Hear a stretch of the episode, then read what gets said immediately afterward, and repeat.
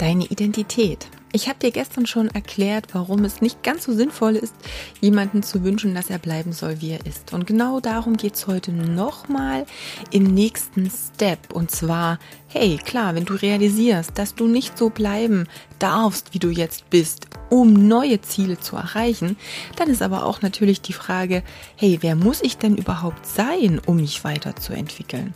Und hier gibt es natürlich viele Ansätze. Schau einfach, wer ist schon da, wo du hin möchtest. Wer hat bestimmte Erfahrungen denn schon gemacht und wie sind diese Menschen? Also wie verhalten sie sich? Welche Routinen haben sie? Wie denken sie? Wie gehen sie an bestimmte Sachen ran?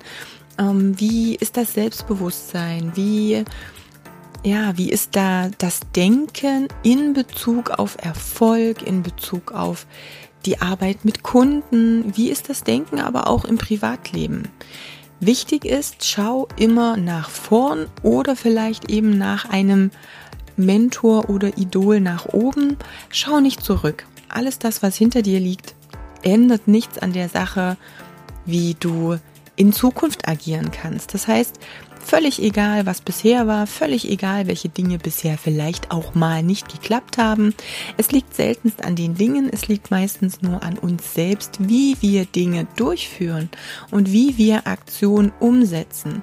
Das heißt, schau nach vorn, probiere Dinge einfach nochmal, bevor du sagst, hey, sie funktionieren nicht oder es hat noch nicht geklappt. Schau dir an, wer dein Vorbild ist, wo du hin möchtest und analysiere ganz genau, wie diese Person ist und implementiere das in deine Routinen, in deinen Alltag. Also, wer musst du sein, um den Erfolg zu haben, den du dir für dich und dein Leben wünschst?